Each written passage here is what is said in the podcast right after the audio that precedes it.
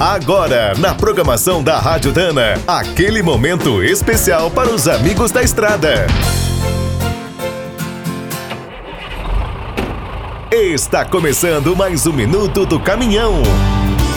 Fique por dentro das últimas notícias, histórias, dicas de manutenção e novas tecnologias. Famosos nos filmes de Hollywood, os caminhões norte-americanos fazem muita gente sonhar. Quem nunca pensou em pilotar um deles? Há exatos 20 anos, um dos grandes representantes dessa tradição passou a ser fabricado no Brasil.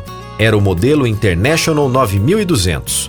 Depois de produzir veículos no país entre 1958 e 65, a marca anunciou seu retorno em 1997, dessa vez numa parceria com a Agrale. Primeiro foram lançados os médios 4.700 e 4.900. Os cavalos mecânicos 9.200 nacionalizados foram apresentados em 26 de janeiro de 1999.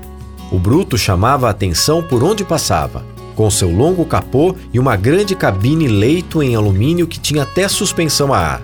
Por dentro, o luxo continuava, com ar-condicionado, computador de bordo, painel completo com 15 instrumentos e uma cama muito boa.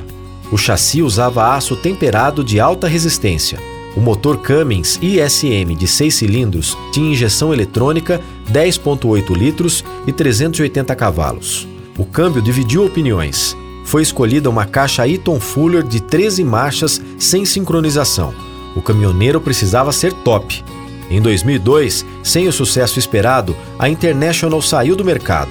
Foram fabricadas cerca de 500 unidades no 9200 em Caxias do Sul.